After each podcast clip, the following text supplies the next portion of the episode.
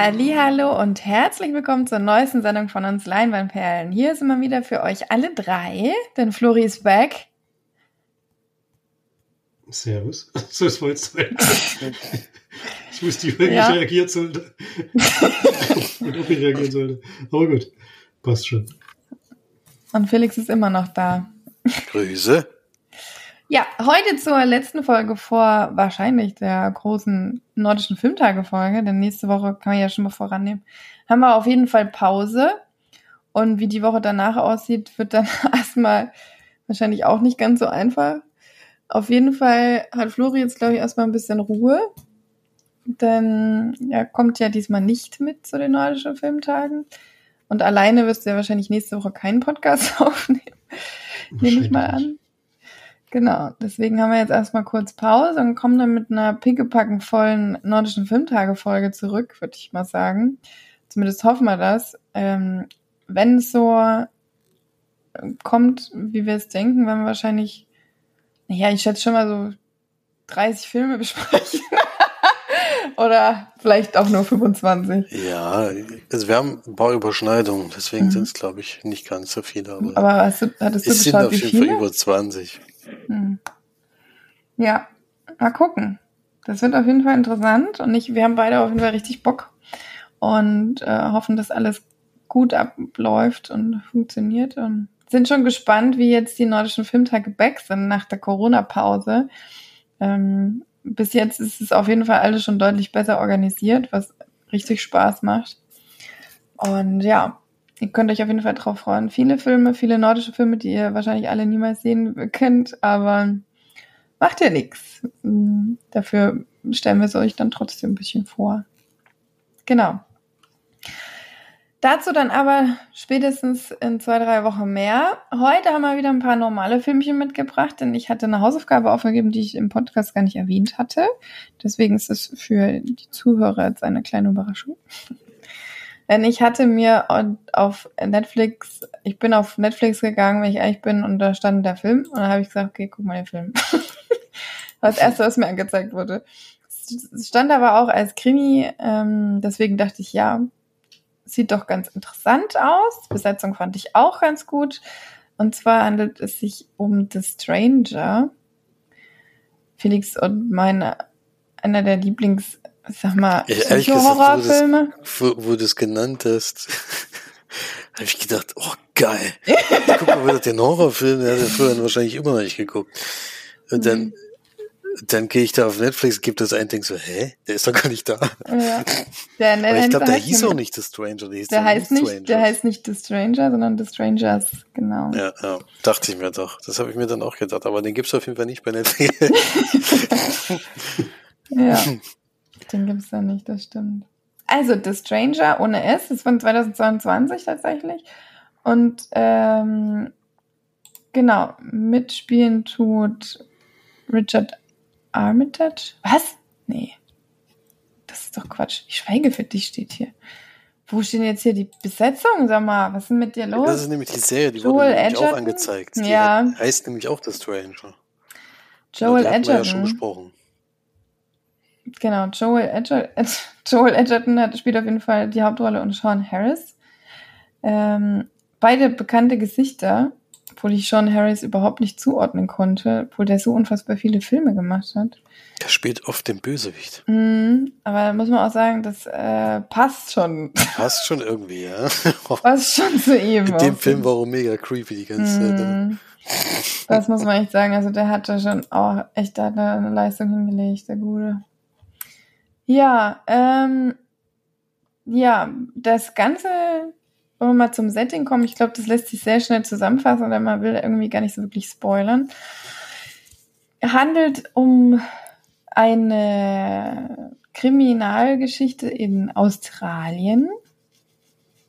Ähm, und zwar geht es darum, dass wir einmal ähm, ja, Henry quasi kennen, also Sean Harris, der, oh, es ist echt voll schwer, das irgendwie. Ohne was zu spoilern. Ja. Also die treffen sich quasi, die beiden, Henry und Mark, treffen aufeinander. Und also eigentlich Paul und Henry, aber Paul ist ein Freund von Mark. Und dadurch kommen Henry und Mark zusammen und ähm, sind quasi so ein bisschen, ich glaube, das hat was mit, mit Drogenhandel oder sowas zu tun. Ne? So hundertprozentig genau wird's ja, glaube ich, nicht gesagt, aber kommen dann da so ein bisschen in diese illegalen Geschäftchen rein, beziehungsweise wird Henry da eben so mit reingezogen. Und gleichzeitig gibt es aber auch Ermittlungen in einem Fall, in dem vor, ich glaube, warte mal, zehn Jahre, ne? 2010 spielt er, glaube ich, der Film und 2002, war das nicht so? 2002 war, oder 2003 oder der, wurde ein Junge vermisst. Genau. Und ähm, es gibt quasi noch Ermittlungen, die sich um die, das Verschwinden dieses 13-jährigen Jungen spielt und oder Entführung und ähm, wie Mark oder Henry da miteinander verwickelt sind, zeigt dann der Film. Also groß mehr würde ich jetzt wirklich nicht sagen. Ähm, genau. Es ist ein sehr, teilweise sehr absurd gedrehter Film, würde ich mal sagen. Also teilweise hat man das Gefühl, dass man weiß nicht genau, in welcher Zeitebene man überhaupt gerade unterwegs ist. Und es ist alles so ein bisschen mystisch. Man weiß nicht so genau, ähm, spielt das alles jetzt gerade? Haben wir vielleicht ein paar Flashbacks dabei oder nicht? Das klärt sich dann allerdings auch alles auf. Mm, dann ist er auch sehr, also interessant geschnitten. Auch teilweise so, dass du ähm, auch ein bisschen verwirrt bist, würde ich jetzt mal sagen, nicht so hundertprozentig mitkommst. Und alles in allem ist der Film wirklich finde ich zumindest, hatte der die Wirkung auf mich, dass ich einfach die ganze Zeit nur durchgehend ein schlechtes Gefühl hatte. Ich konnte die Leute nicht einschätzen. Ich fand die alle merkwürdig, die Schauspieler oder die, die Charaktere in dem Film. Es war mir alles so suspekt. Die, diese ganze Geschichte ist so bedrückend und so, so traurig und auch wie es gefilmt ist. Es ist Australien. Ich glaube, ich habe noch nie so ein düsteres und kaltes Australien gesehen. Also das ist ja eigentlich sonst immer so Sunny Boy und, und äh, schön viel, äh, ja, Sonne und Strand und Meer und was auch immer. Und das ist wirklich, man denkt eigentlich fast, man ist irgendwo in Skandinavien oder so. Das war irgendwie für mich so sehr, also mich hat der Film wahnsinnig bedrückt von vorne bis hinten. So ist natürlich auch so gemacht, der Score ist so gemacht, dass du so ganz düster alles so wirklich ja sehr schwer alles irgendwie. Also so ging es mir zumindest. Und am Anfang hatte ich ein bisschen Probleme reinzukommen, eben auch gerade, weil er doch so sehr anders geschnitten und inszeniert ist und weil man auch da so viel, ja, irgendwie wie sagt man so, die Fäden werden nicht so zusammengezogen, sondern man hat irgendwie immer so das Gefühl, man weiß nicht so genau, wie das jetzt alles zusammenhängt und das, das kommt dann alles erst so Mitte, Ende des Films so zusammen. Und ich glaube, deswegen hat es mir am Anfang ein bisschen schwer, habe ich mich schwer getan, da reinzukommen, aber der wird dann wirklich sehr, sehr spannend und sehr gut und die Charaktere sind einfach auch. Es ist selbst der der einem sympathisch sein soll in dem Film, ist mir auch doch größtenteils ein bisschen unsympathisch gewesen. Also, ja. Deswegen mh, hm, war schon, es beruht auch auf wahren Begebenheiten, das muss man auch dazu sagen. Das macht es natürlich noch interessanter, weil das schon erstaunlich ist, was äh, da alles reingesteckt wurde, um eben diese Entführung aufzuklären und wie intensiv die Leute sich da e-, eben dieser Geschichte gewidmet haben. Genau. Und ähm, zum Ende wird der wirklich auch sehr, ist wirklich sehr gut, muss man schon sagen. Ja, ähm, bin ja mal gespannt, was Felix sagt. Kann es nicht so richtig einschätzen irgendwie. so spektakulär war es jetzt nicht. Also ich habe den den Film, also Anfang, die Anfangsschwierigkeiten hatte ich lustigerweise genauso. Ich gedacht, was ist denn hier? Hm. Äh, passiert hier auch was oder passiert überhaupt irgendwas? Und der Charakter ist halt auch so unangenehm. Hm. Die ganze Zeit. Also du willst eigentlich nicht die ganze Zeit den Typen dabei haben. Der ist aber die ganze Zeit dabei. Also es ist so, ich meine, im Nachhinein weiß man natürlich warum und wieso und weshalb. Weil es ist ja auch kein Mega-Twist. Ich habe erst gedacht, es kommt noch einer, ich habe jetzt kommt noch einer, jetzt kommt, aber es äh, war dann doch das, was man sich so die ganze Zeit gedacht hatte. Und es wird ja relativ früh eigentlich offensichtlich gemacht. Das ist ja nicht so, dass, dass das war jetzt keine Heimlichtuerei oder sowas wie bei anderen. Das hätten andere Regisseure vielleicht anders gemacht, aber wäre auch unnötig gewesen. Und die Art und Weise, wie das dann gemacht wird, äh, finde ich schon. Also ich kann ja gar nichts dazu sagen eigentlich. Es ist total schwierig, da jetzt äh, drauf einzugehen, was da eingefallen hat, aber es ist einfach nur, äh, vor allem wenn es auf einer wahren Begebenheit beruht, ist schon beeindruckend, welcher Aufwand da überhaupt betrieben wurde, um das zu schaffen, was geschafft wird. Ja, deswegen, also ich fand es gut. Ich habe den auch gerne geguckt. Ich mag den, also mit der Zeit, wenn man sich so drauf einstellt, was halt passieren wird und wenn es klar wird, was passiert, dann äh, weiß man auch, warum der, der, der eine Charakter unangenehm ist. Aber ich finde ja auch den Joe Edgerton ist ja nicht besonders sympathisch. Eben, man hat ja. auch selber große Schwierigkeiten und es gibt ja auch so Traumsequenzen, wo man teilweise nicht weiß, passiert jetzt gerade wirklich äh, oder hat er, ich meine, man kriegt es am Ende natürlich mit, aber bis dahin, was es so, was so passiert. Ja, also es ist immer, immer eine Spannung da, weil man den, die beiden nicht einschätzen kann. Äh, eigentlich ist ja so eine Freundschaft, die sich aufbaut, aber es hätte auch jederzeit zwischen den beiden eskalieren können. Und deswegen bleibt es eigentlich trotz der ruhigen Art die ganze Zeit und der Kälte. Also Australien ist wirklich tiefgefroren in diesem Film. Gefühlt. Also nix als karges Land und äh, alles so düster und äh, es ist so richtig, eigentlich so richtiger nordischer Filmtagefilm. Ja, ja. Äh, eigentlich. Einstimmung. Kann man schon sagen, aber ich fand ihn gut. Also ich fand ihn jetzt nicht überragend, aber ich war auf jeden Fall, ich fand ihn spannend und äh, worauf es dann am Ende hinausläuft, ist auch, denke ich, gut gelöst. Also ich fand doch den Endpunkt, die zwei Stunden hat, da hat sich meines Erachtens schon bemerkbar gemacht, vor allem am Anfang. Hat sich ganz schön gezogen, erstmal bis was, bis, bis so ein bisschen Spannung da war, aber dann blieb die auch bis zum Ende. Ja. Hm.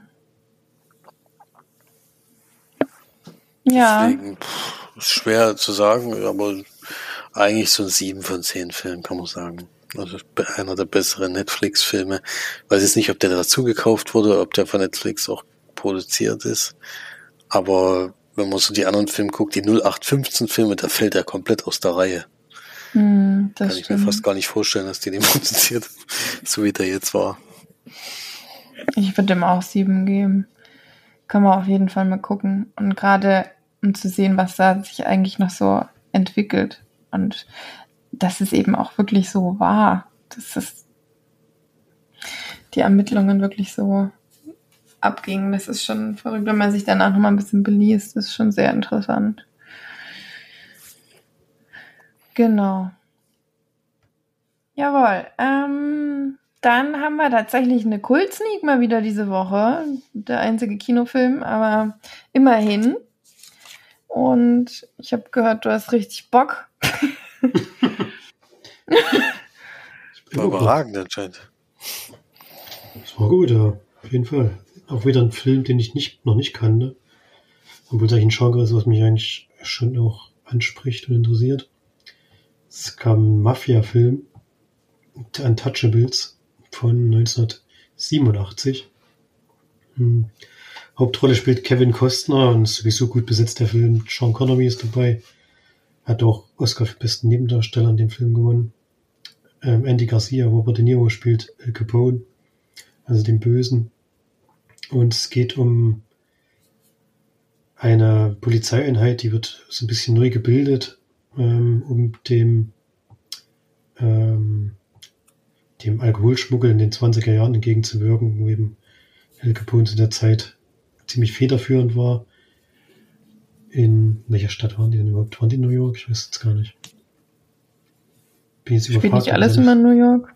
Ist auch nicht so wichtig, glaube ich. Ich sehe jetzt hier auf die Schnelle nicht, aber es ist jetzt auch nicht so wichtig, wo es war. Ähm, und Al Capone ist eben in so einer Position, in der er sich äh, unbesiegbar fühlt, unan unantastbar.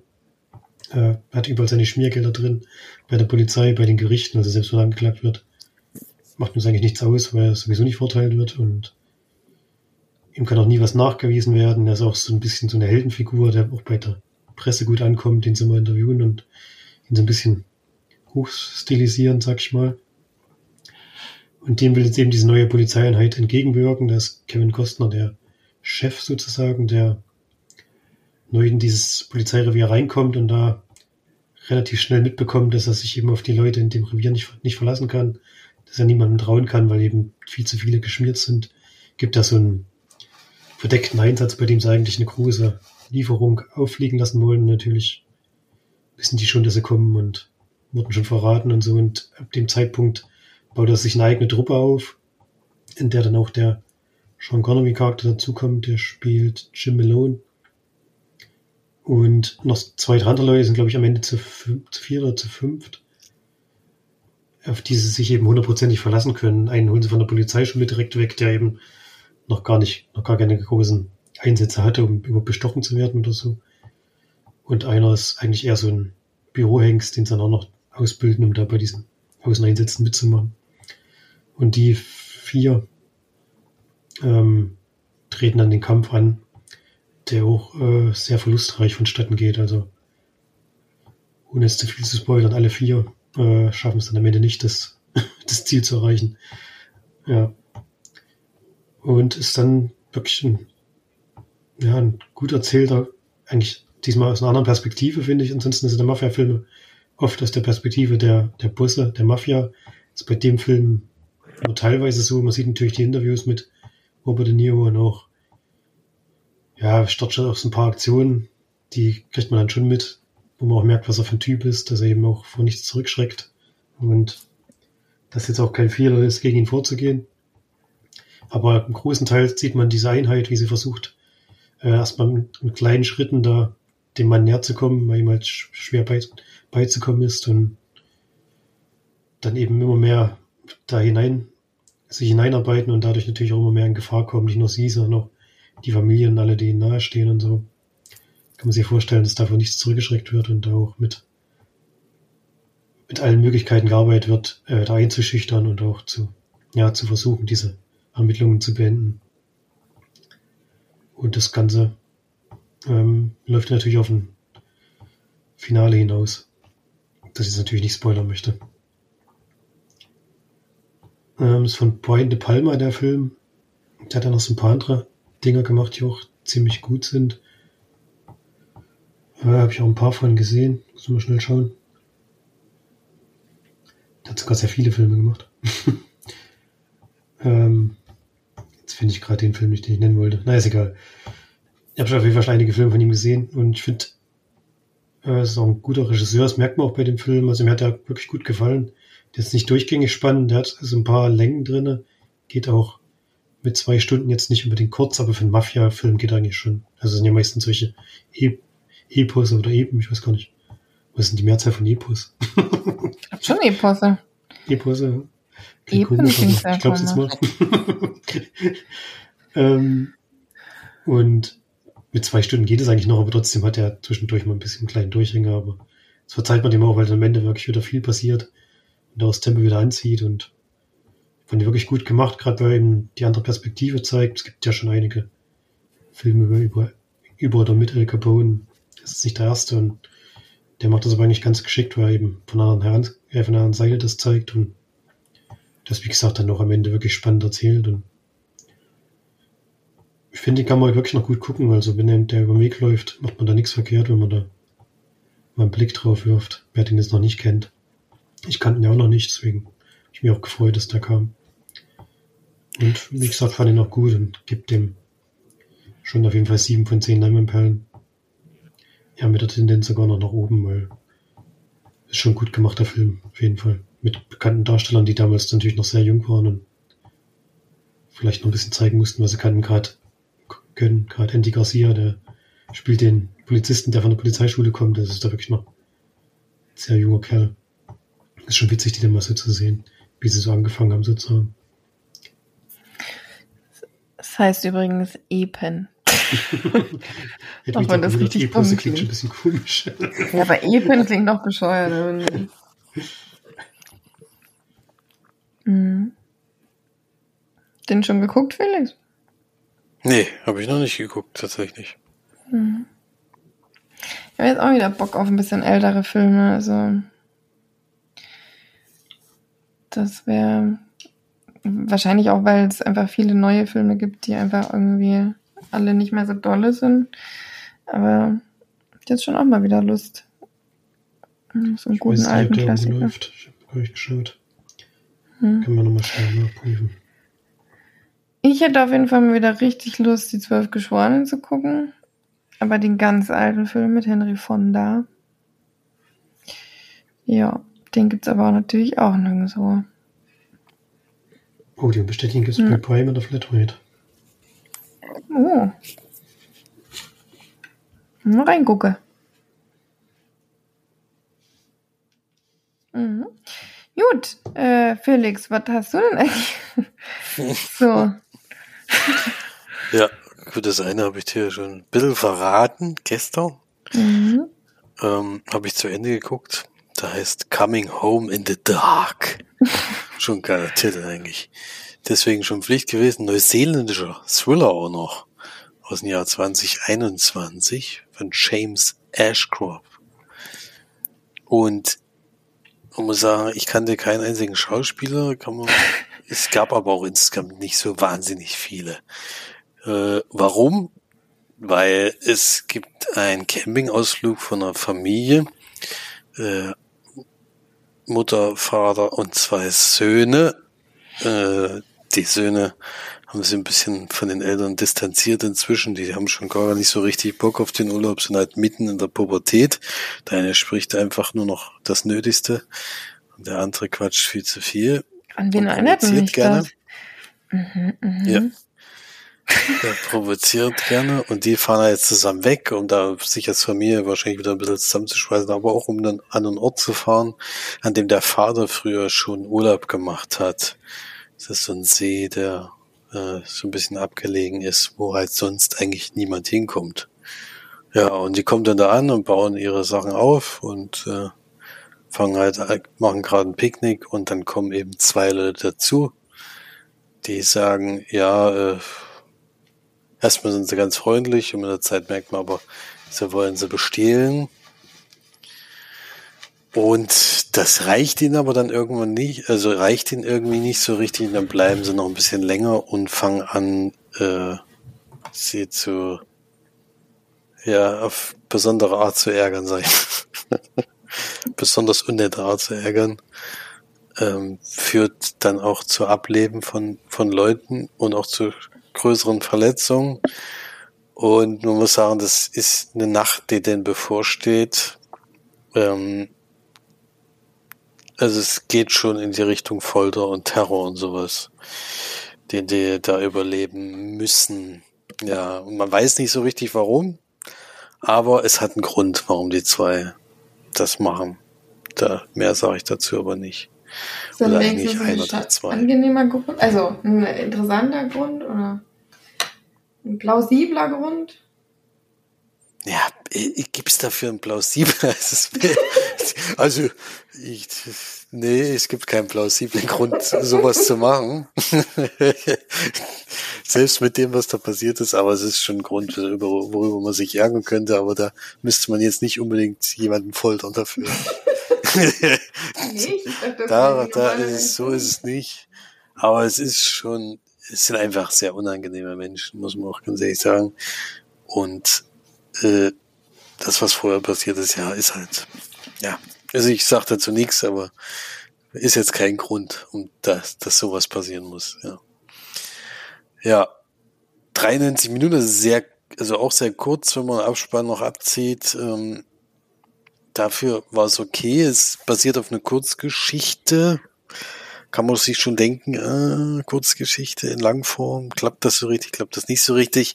Und man muss sagen, es klappt nicht so richtig bei der Länge des Films. Tatsächlich sind die 93 Minuten immer noch zu lang für das, was gezeigt wird. Also es beginnt zwar relativ fix und auch gleich, geht auch gleich zur Sache, aber dann gibt's halt so längere Zeit, passiert dann nichts, dann wird viel geredet und so. Ja, es ist schon fast Kammerspielmäßig, muss man sagen. Auch wenn das auf einem einem See liegend ist, aber es sind, es sind halt auch mehrere Momente, die man einfach nicht verstehen kann, was da jetzt gerade abgeht, warum, wieso, weshalb, äh, in der Brutalität und was weiß ich alles, ja, es ist schon heftig. Deswegen nichts für Zartbeseitete, aber auch kein Film, den ich euch beide zwingend empfehlen würde. Ähm, erinnert so an Funny Games, den hat der Florian, glaube ich, mit mir früher mal geguckt. Das, ich mag das halt nicht, wenn so Leute so terrorisiert werden. Das ist, ist einfach äh, richtig, also richtig assi eigentlich. das sowas zu machen und äh, so, oh, und die, das nimmt so kein so richtiges Ende und die, es tut einem irgendwie dann auch leid für die Leute und es ist schon, sind halt auch Unschuldige dabei, die es eben trotzdem miterleben müssen. Das ist schon, oh, nee. Ja, Deswegen nicht unbedingt eine Empfehlung. Äh, Titel super, aber ich weiß nicht. Kommt jetzt bei IMDB zum Beispiel auch nicht so wahnsinnig gut weg mit 5,7 im Durchschnitt. Ich glaube, da bin ich sogar noch ein bisschen drunter. Äh, obwohl ich es trotzdem, also den Anfang fand ich schon, also wo ich nach den ersten 10 Minuten gedacht, ey, wenn es so weitergeht, dann äh, muss ich den March schreiben, dass er noch gucken soll, aber das wurde dann leider nicht. Also ersten zehn Minuten waren richtig spannend und dann ist es ein bisschen abgeflacht, leider. Deswegen von mir nur vier von zehn Leinwandperlen, aber äh, ich sag mal, eine vorsichtige Empfehlung, die jemand sowas wie Funny Games den mega fanden. Oder hatten wir noch, noch einen Film, der so, wo so Leute terrorisiert werden? Also ich mag das irgendwie nicht. Ich finde das immer ganz schön, nee, da tun mir die Leute immer viel zu sehr leid.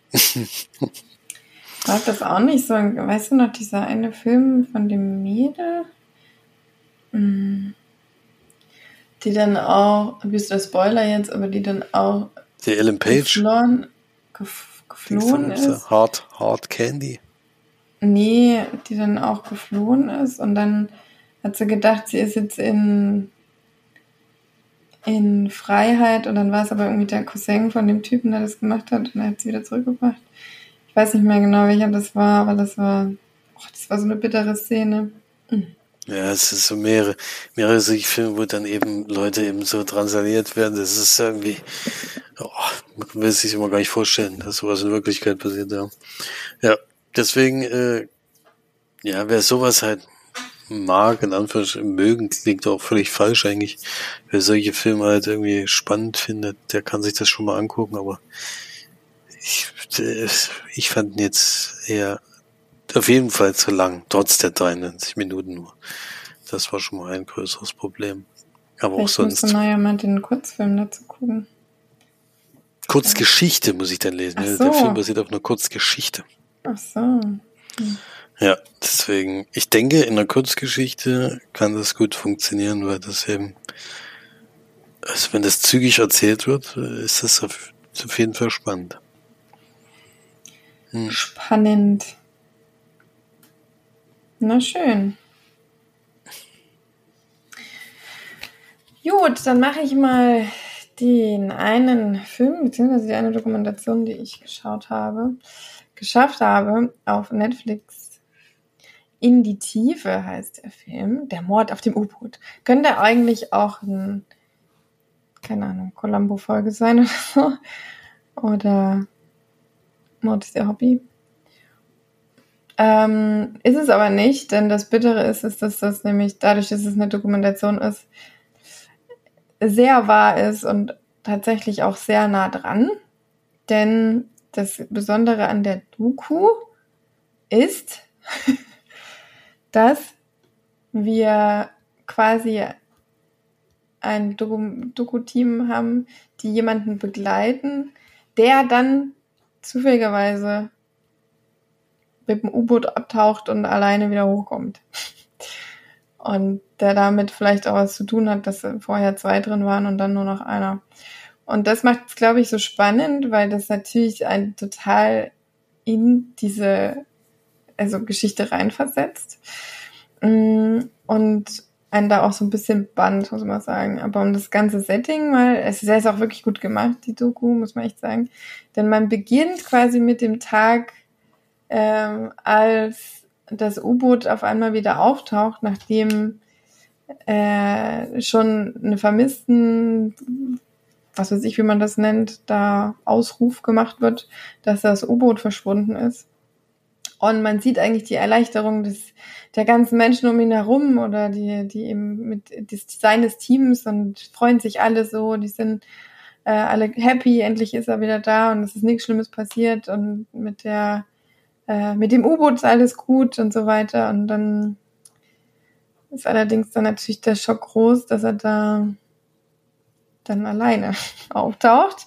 Und äh, das macht es eigentlich auch so wirklich so spannend, weil dieser Charakter, der im Film gezeigt wird oder der eben dokumentiert wird, eigentlich ein sehr sympathischer ist. Denn es geht um ähm, Peter Matzen, ein dänischer Kerl, der sich zur Aufgabe gemacht hat, ähm, U-Boote selbst zu bauen und auch andere Dinge selber zu bauen und viele, also so sehr handwerkliche Geschichten eben versucht da unten mit ähm, wenigen Mitteln äh, zusammenzuschrauben.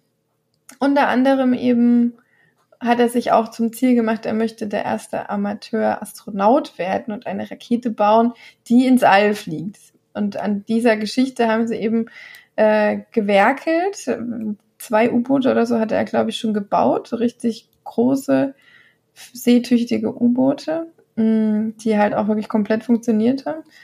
Und dann waren sie eben während der Doku dabei, eine Rakete zu bauen. das ist eigentlich auch richtig dumm. Aber äh, auf jeden Fall ein sehr interessanter Charakter, der versucht, solche Dinge eben umzusetzen und vor allem der ganz viele Menschen dazu verzaubert hat, das mit ihm zu machen.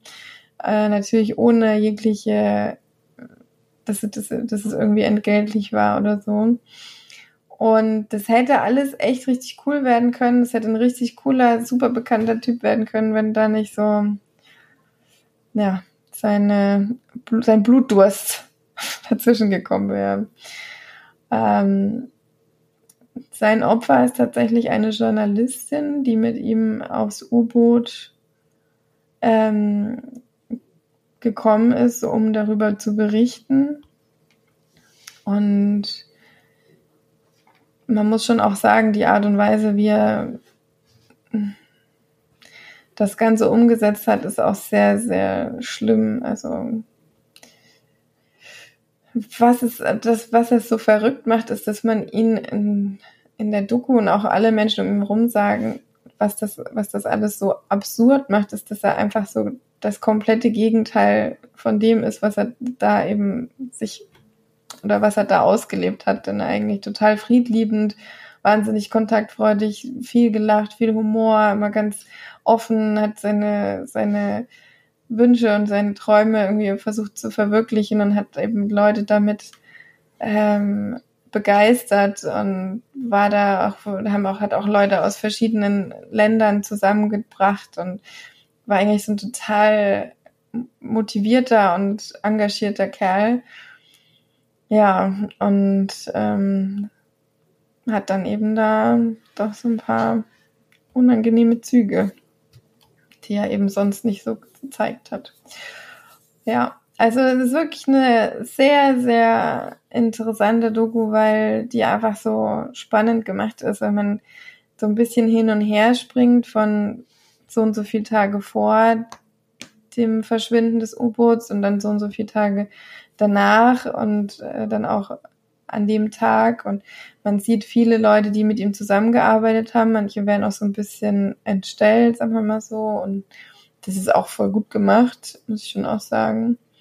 Und ähm, es kommt dann auch zu einem, ja, zu einer, zu einem Trial, wie nennt man das? zu einer ne, vor Gericht eben, also er kommt dann vor Gericht und ähm, das wird dann auch noch ein bisschen gezeigt und die und seine ähm, Verurteilung und so weiter. Also es ist quasi von vorne bis hinten erzählt.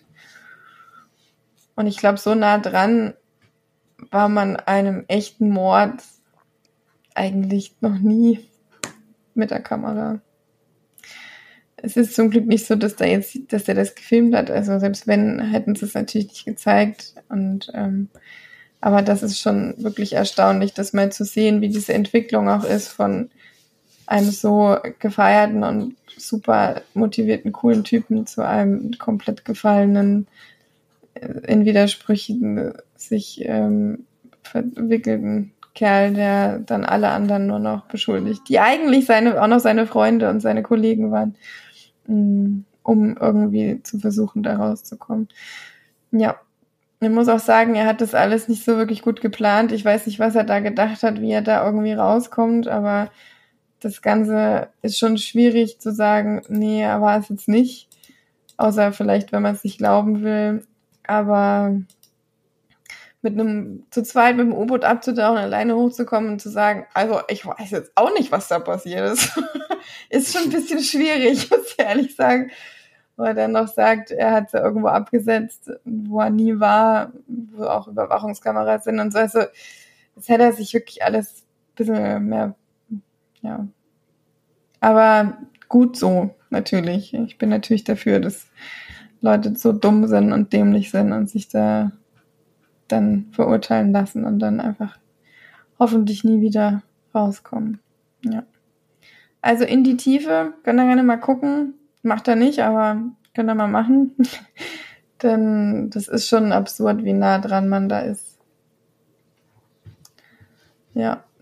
Und vor allem, wie seine, die Leute drumherum, wie schockiert die sind und wie, wie ungläubig eigentlich. Ja. Genau. Gut, das war's von mir. Ich glaube, Felix hat noch ein Filmchen mitgebracht und dann sind wir auch schon durch. Ich glaube, Florian hat noch was. Was? Ach so, ja, stimmt. Ja, ich habe ja noch was, was Felix schon. Du hattest ja die Kult. Ja. besprochen hat. Deswegen kann ich das kurz machen. Ich habe mir auch Prey angeschaut. Den sozusagen neuen Predator-Film ähm, auf Disney Plus. Bisschen überraschend, dass er auf Disney Plus läuft, aber es ist halt von 20th Century Fox, glaube ich. Dadurch haben sie es ja sozusagen mitgekauft. Und ich glaube, das Story, muss ich so viel sagen, ist eben sozusagen eine Vorgeschichte zu der Predator-Geschichte. Einer dieser Kreaturen kommt auf die Erde zu Zeiten, wo die Ureinwohner in Amerika, ähm, ich sag's mal, unterwegs sind. Klingt ein bisschen komisch. Aber die, um die geht's dann halt hauptsächlich. Und da denkt man sich natürlich, wenn man den neuen Predator-Film kennt, wie können die überhaupt gegen so ein Viech vorgehen? Was können die überhaupt machen? haben ja gar nicht die Waffen, um da irgendwie auch nur halbwegs ähm, gegen anzukommen. Aber ich finde, der Film macht es eigentlich ganz geschickt, das zu erklären, warum die jetzt nicht komplett chancenlos sind. Und auch warum jetzt Teile der Bevölkerung vielleicht mehr Chancen haben als andere. Das macht, das erklärt der Film eigentlich ganz geschickt, finde ich. Und auch wie es dann aufgelöst wird, wie das Ganze zu einem, ja, nachvollziehbaren vielleicht Ende kommt, fand ich wirklich gut gemacht vom Drehbuch her und auch äh, fand den Film eigentlich auch wirklich gut gemacht, sehr spannend und ähm, auch ein bisschen überraschend. Also hätte jetzt nicht damit gerechnet, wie es dann am Ende gemacht wird. Ähm, das hat mir schon gefallen. Also viel besser, als ich vorher erwartet hätte. Und ja, gibt ihm auch so sieben oder siebenhalb von zehn, sage ich mal. Wirklich gut gemacht. Und wenn einem das Genre gefällt, sage ich mal, wenn das interessiert, wenn man den alten Film sowieso kennt, und es gibt ja schon relativ viele Filme aus dem Universum. Ich glaube, Predator Upgrade war auf jeden Fall der schlechtere von diesen Verfilmungen, habe ich das Gefühl. da kann man, da kann man den sich schon näher anschauen. Auch wenn man vielleicht nicht glauben kann, dass es realistisch ist, aber so wie es erklärt haben, ist es jetzt zumindest nicht vollkommen aus der Welt, sag ich mal, wie das da abläuft. Deswegen sollte man da schon mal ein Auge riskieren, wenn einem sowieso die Reihe interessiert. Ja. Man sollte ein Auge riskieren. Ein Blick meine ich natürlich. hm. Na fein, dann jetzt aber der angekündigte Film von Felix. ja, ich habe mich mal wieder ins Action-Kino gewagt. Oder Action-Film gewagt. Also im Kino war ich ja gar nicht. Also ich wollte gerade sagen. Kam zwar im Kino, aber mh, ist schon ein bisschen her, obwohl es noch gar nicht so lange ist. Das ist nämlich auch aus dem Jahr 2022. Und ist ein Remake von einem dänischen Film, der Ambulanze heißt. Und der, oh, was ist das? Ambulance heißt er. Ja, aber der dänische Film heißt Ambulanze. Und ist eigentlich eine Action-Komödie.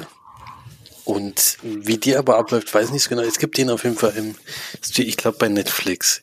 Da hätte ich jetzt auch Interesse dran, den trotzdem noch zu gucken, weil ich mir das gar nicht vorstellen kann, dass das vorher ein Action-Komödie war. Denn hier ist es keine, ist es nicht besonders lustig. Gedreht übrigens von Michael Bay, da weiß man schon, auf was man sich einlässt. Auf jeden Fall ein Film, der vorher 90 Minuten geht, muss jetzt 136 Minuten gehen. Das ist schon mal das Erste. Ach nee, das Original geht nur 76 Minuten. Ach du Schande. Also fast doppelt so lang. Geht jetzt die Version von Mike. Unter zwei Stunden kommt er ja sowieso nicht weg. Und eine Stunde Zeitlupe ist auch immer mindestens. Und es geht ja um. Auch geil, wenn eine Stunde einfach am Stück sein muss. Obwohl diesmal eine Zeitlupe drin ist, wo ähm, Action, in dem Fall äh, eine Fahrsequenz mit einer Schießeinlage mü äh, mischt und die, diese Action-Szene mit dem Auto, ist, warum ich da jetzt drauf komme, weiß ich nicht. Aber die Action-Szene mit dem Auto ist halt in Echtzeit und das Schießen ist in Zeitlupe, was der andere macht. Das sieht echt mega geil aus. Da muss man sagen, da hat er mal wieder eine Zeitlupensequenz, die auch Sinn gemacht hat, weil sie eben auch wirklich gut aussieht. Aber warum geht es erstmal? Es geht um, eigentlich um Will Sharp, der äh, eine junge Familie zu Hause hat, also Ehefrau und Kind. Und die Ehefrau leidet wohl an so einer seltenen chronischen Krankheit, die, ah, nee, nicht chronisch krank, sondern eine Krebsart, die relativ schwierig ist zu entfernen und es gibt nur irgendwie eine Behandlung, die wahnsinnig viel Geld kostet, die die Versicherung aber nicht übernimmt. Und ja, er kommt halt als Soldat zurück und hat natürlich nicht das Geld, um diese, diese Behandlung zu bezahlen. Und so droht eben die Frau äh, zu sterben. Und er geht zu seinem Adoptivbruder. Also er ist damals adoptiert worden. Nicht der Bruder, zu dem er jetzt geht, der gespielt wird von Jake Chillenhall. Und den ihr Vater war wohl ein spektakulärer Bankräuber, der wirklich äh, so das auch mehrere Male geschafft hat. Und auch der, der Danny in dem Fall äh, hat sowas ähnliches auch oder hat schon solche Sachen gemacht und hat das auch jetzt wieder vor und sagt zu ihm, das ist eine ganz sichere Sache, äh, wenn du da mitmachst und dann sind all deine Probleme gelöst. Dann ist viel mehr Geld im Umlauf als das, was die Behandlung halt kostet. Ja. Er will sich aber nicht darauf einlassen. Er hat sich damals sehr davon distanziert, deswegen ist er zur Armee gegangen. Ich sag, nee, mit dem Geschäft von seinem Vater und seinem Bruder will er nichts zu tun haben. Aber jetzt, wo er das Geld unbedingt braucht, lässt er sich ja doch dazu überreden. Man kann sich ja schon vorstellen, dass es nicht ganz so glatt läuft, wie sie sich vorgestellt haben. Das ist noch alles relativ der Anfang. Also der Banküberfall geht auch relativ schnell von Gange und dann beginnt ja eigentlich Michael Bay erst so richtig loszulegen, weil dann äh, sind es ja relativ viele Bankräuber und mit welchen Waffen die da, also die Polizei kriegst relativ schnell mit, sind dann haben da alles zugestellt und natürlich äh, versucht man da nicht zu entkommen, sondern man geht mit allerschwersten Waffen erstmal auf alle Polizisten los und ballert alles nieder, was es gibt und fängt dann dann äh, klappt das aber nicht so ganz so richtig. Sie müssen sich wieder zurückziehen und schaffen es dann aber nur die beiden. Die Rest hat es leider da bei dieser Schießaktion schon deutlich dezimiert. Äh, schaffen es, einen Rettungswagen zu kidnappen und mit dem kommen sie tatsächlich aus dieser Polizeisperre raus. Äh, weil die eben auch einen verletzten Polizisten hinten drin liegen haben, der wirklich dringend ins Krankenhaus, Krankenhaus muss, der angeschossen wurde. Dadurch kommen sie tatsächlich durch und ja, dann kommt es aber relativ schnell raus und es beginnt eine Verfolgungsjagd und die geht jetzt anderthalb Stunden. Und das, darauf muss man sich halt einlassen. Es ist tatsächlich eine Verfolgungsjagd über, über einen sehr, sehr langen Zeitraum. Sie überlegen sich dann ein paar Sachen. Es passieren auch zwischendrin. Natürlich ist es nicht nur, dass die jetzt Autos hintereinander herfahren, äh, sondern es passiert noch ein bisschen was, sie haben sich noch ein bisschen was überlegt, aber man muss sich ja darauf einstellen, das, passt, äh, das ist eigentlich das, was man im Film sieht. Dafür geht er natürlich ein bisschen zu lang, kann man sich ja vorstellen. Äh, die Action an sich ist gut gemacht und Jake Gyllenhaal sehe ich sowieso immer gerne, auch wenn es hier ein bisschen zu pathetisch teilweise ist. Also auch die Art und Weise, wie die miteinander umgehen und was sie dann so machen und äh, der eine wird halt schon sehr stark als der Böse dargestellt, während der andere eigentlich nur Gutes im Sinn hat. Und sie sind auch nicht ganz alleine in diesen Krankenwagen. Sie haben dann noch eine eine Kranken, äh, also die zum Krankentransporter fährt, äh, mit mit gefangen genommen sozusagen oder als Geisel genommen und sind mit der unterwegs. Und die hat natürlich auch noch so ihre eigenen Probleme, aber im Endeffekt muss man bei Michael Bay nicht unbedingt auf die Geschichte achten. Sonst geht es halt drum, was an Action passiert. Und die ist teilweise echt gut gelungen und hat auch ein paar gute Sequenzen drin gehabt. Aber insgesamt pass, äh, ist es halt tatsächlich nicht sowas wie Transformers, wo dann irgendwie Welten da aufeinander prallen, wo alles Mögliche passiert, sondern es ist relativ wenig, sage ich jetzt mal. Aber gut gemacht zum Großteil, trotzdem viel zu lang und äh, ja, kein besonders guter Film, vor allen Dingen. Bei dem, manchmal hat, hat man sich wirklich die Hände ein bisschen vom Kopf zusammengeschlagen, was die da für Zeug erzählen. Ja, ist ein bisschen, ja, ein bisschen zu schnulzig teilweise auch. ja, aber das kennt man ja von ihm, deswegen darauf muss man sich einstellen, ansonsten kriegt man ganz klassische Action-Unterhaltung. Jetzt nichts besonders herausragendes, aber auch nichts Schlechtes. Deswegen auch der Mittelwert kann man da gut geben, die fünf von zehn Leinwandperlen. Kann man schon mal machen. Wäre jetzt im Kino besser gewesen? Ja, weil Michael Bay im Kino ist sowieso immer besser, weil er setzt doch viel auf, äh, nicht nur auf Explosion und Action, sondern er setzt auch sehr auf Musik und, äh, und solche Sachen. Und Soundtechnik ist bei ihm, also auch bei den Transformers-Filmen, man kann den Film ja immer sagen, die sind blöd, was weiß ich alles, alles völliger Quatsch, aber vom Sound und von der Musik her und von, von den ganzen Sachen da legt er schon großen Wert drauf und ich finde, das merkt man im Kino halt am besten. Also das kommt über die Heimboxen jetzt nicht so rüber. Deswegen, ich hätte ihn schon gerne im Kino, also ich hätte mir im Kino lieber angeguckt als jetzt zu Hause. Hm. Ich hatte nämlich damals überlegt, den mal im Kino zu gucken, weil ich dachte, wenn, dann ist es schon ein Kinofilm. Ist es auch, ja. Hätte ich jetzt schon gesagt. Ja. Aber du hättest eher so drei von zehn gegeben. naja, denke ich mal. Mehr. Vielleicht vier. ja, gut, dann haben wir es hier geschafft, würde ich sagen. Oder nicht? Ich glaube, Flori muss noch erzählen, was er denn für eine Hausaufgabe aufgibt diese Woche. Ja. Obwohl ja, wir haben wir da. Schaffen, ja, eben. ich kann gesagt, ob wir die Müssen wir der Zeit nachgucken. ja, aber das kann man ja machen. Äh, ich hatte diesmal auch Schwierigkeiten, was zu finden, ehrlich gesagt. Deswegen ist es auch kein ganz aktueller Film. Ich hoffe, da hat noch keiner gesehen. Äh, Dolomite is my name. Habe ich jetzt rausgesucht bei Netflix. Warum? Ja, Action Komödie, glaube ich, ne? Es ist kein, nee, es äh, geht um Blaxploitation. ähm? Geht um einen alten Film, der hieß Dolomite und da geht es, glaube ich, um die Entstehungsgeschichte von diesem Film und der Combo, die den zusammen gemacht haben. Achso, das ist eine Dokumentation. Nee, ist ein Spielfilm. Nee, ist mit Eddie Murphy. Ja, genau. Achso. Der trotzdem die Entstehungsgeschichte dieses Films erzählt. Also so habe ich es verstanden. Soll nicht schlecht sein, also sehr gut sein, deswegen schon ein paar Mal gehört. Ich hoffe, es stimmt auch. 7,2 bei IMDb. Ja, gibt, gibt, gibt ja Schlechteres, denke ich. das Stranger, das Stranger hat wahrscheinlich weniger. IMDb. Ja, gibt's noch nicht so lange. Nee, 7,3. Bitte. Ich suche weiter. 50.000? Also Jason X hatte 4,4 Nee, warte mal, das völlig ist- zu Unrecht. Das ist schon wieder die Stimmt. Viel zu viel. Wie viel hatte 4,4.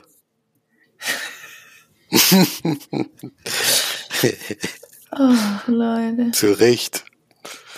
Nee, der, der Film hat auch 7,3. Hat die, die Serie und der Film 7,3? Nicht, dass Ja. was verwechselt wurde. Ei, ei, ei, ei. Ja. Also noch ganz aktuell, da haben wir noch nicht Allerdings so haben auch 139 erst abgestimmt. Ja. Das ist natürlich noch nicht so wahnsinnig viel. Ne? Aber dafür ist schon ein guter Schnitt auch. Mhm. Er auch 7 gegeben. Ja, wir sind da sehr nah dran. Das stimmt. Gut, dann würde ich sagen, hören wir uns von Lübeck aus. Ich weiß gar nicht, wie wir es machen. Auf jeden Fall nach Lübeck. Ähm, ich, wir könnten ja vielleicht sogar die gemeinsam gesehenen Filme dann danach zusammen besprechen. Vor Ort. Ähm, ich weiß nicht, ob wir vor Ort so richtig viel Zeit haben diesmal, aber doch, ja. ich glaube, diesmal haben wir richtig viel Zeit. ja, naja, gut. Ich, ich weiß noch nicht, wie wir es machen, aber wir können am Wochenende mal drüber sprechen. Das kriegen wir schon hin. Vielleicht nehmen wir ein paar vor Ort auf und vielleicht welche nicht. Werden wir sehen. Auf jeden Fall gibt es dann eine richtig pickepackevolle Sendung. Vielleicht machen wir auch wieder zwei Teile. Wir werden sehen, wie es ausufert. ähm, ihr werdet es ja auf jeden Fall mitkriegen. Und bis dahin bleibt alles schön gesund und wir hören uns dann wahrscheinlich übernächste Woche oder überübernächste. Mal gucken. bis dann. Tschüss. Tschüss. Tschüss.